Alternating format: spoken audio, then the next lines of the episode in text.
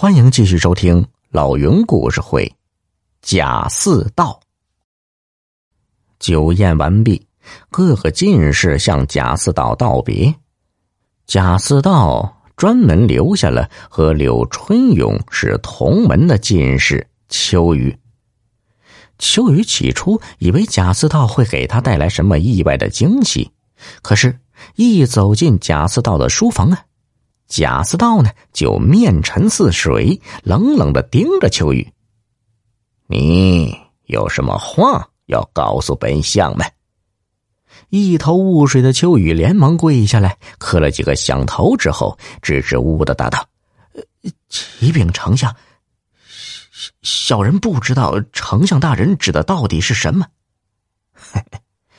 那个柳春勇是怎么回事？”秋雨这才明白贾似道要问的是什么，他急忙回道：“相爷，我虽然和柳春勇都是在湖州的书堂读过书，可是柳春勇是四个月之前才来的，那段时间我们都忙于应考，所以我和他其实并没有什么交往，甚至也只见过两三次面而已。”那。今天去见皇帝，他来了吗？秋雨摇了摇头，没有。他是湖州人吗？秋雨迟疑了一下，小心翼翼的答道：“应该不是。从他说话的口音看，他们家可能是从北边过来的。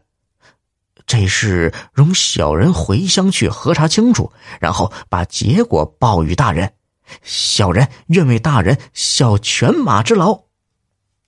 贾似道狡黠的笑了笑，那就好。过几天你就去湖州赴任呗。记住，湖州可是个鱼米之乡，江南富庶之地。秋雨又跪下，小人明白。小人誓死效忠大人，一定不会忘了大人的提携之恩。送走了秋雨，一直守在一旁的贾安向贾似道劝道：“大人，这事完全可以交给湖州知府去办，呃，何必让这个嘴巴没毛的小子去做呢？”贾似道冷哼一声：“哼。”你还不明白吗？湖州这事发生在湖州。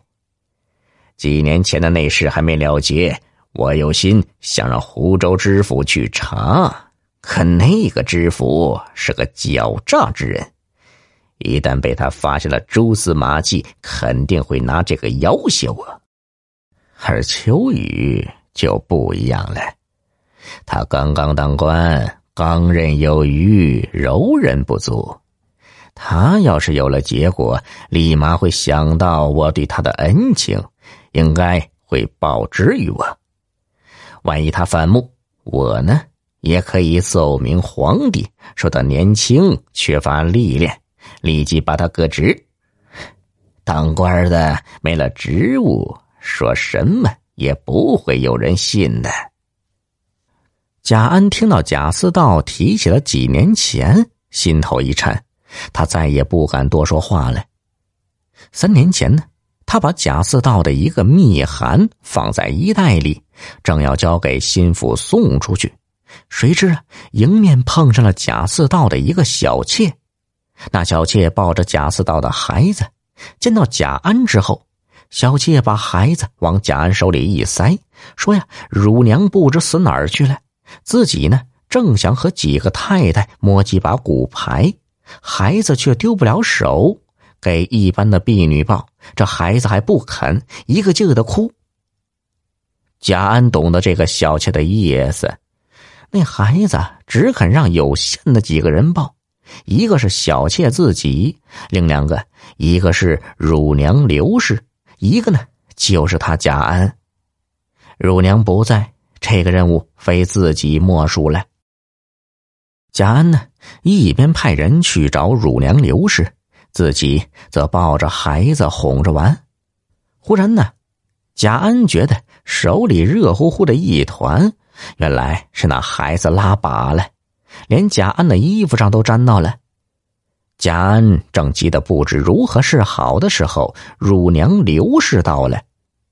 刘氏见到这个情形啊，忙脱下贾安的外套送出去浆洗，然后又从贾安手里接过了孩子。贾安洗了手，想到自己衣服里那个密函，急急的跑到洗衣房去找。那衣服已经洗净了，只有一个潮乎乎的纸团。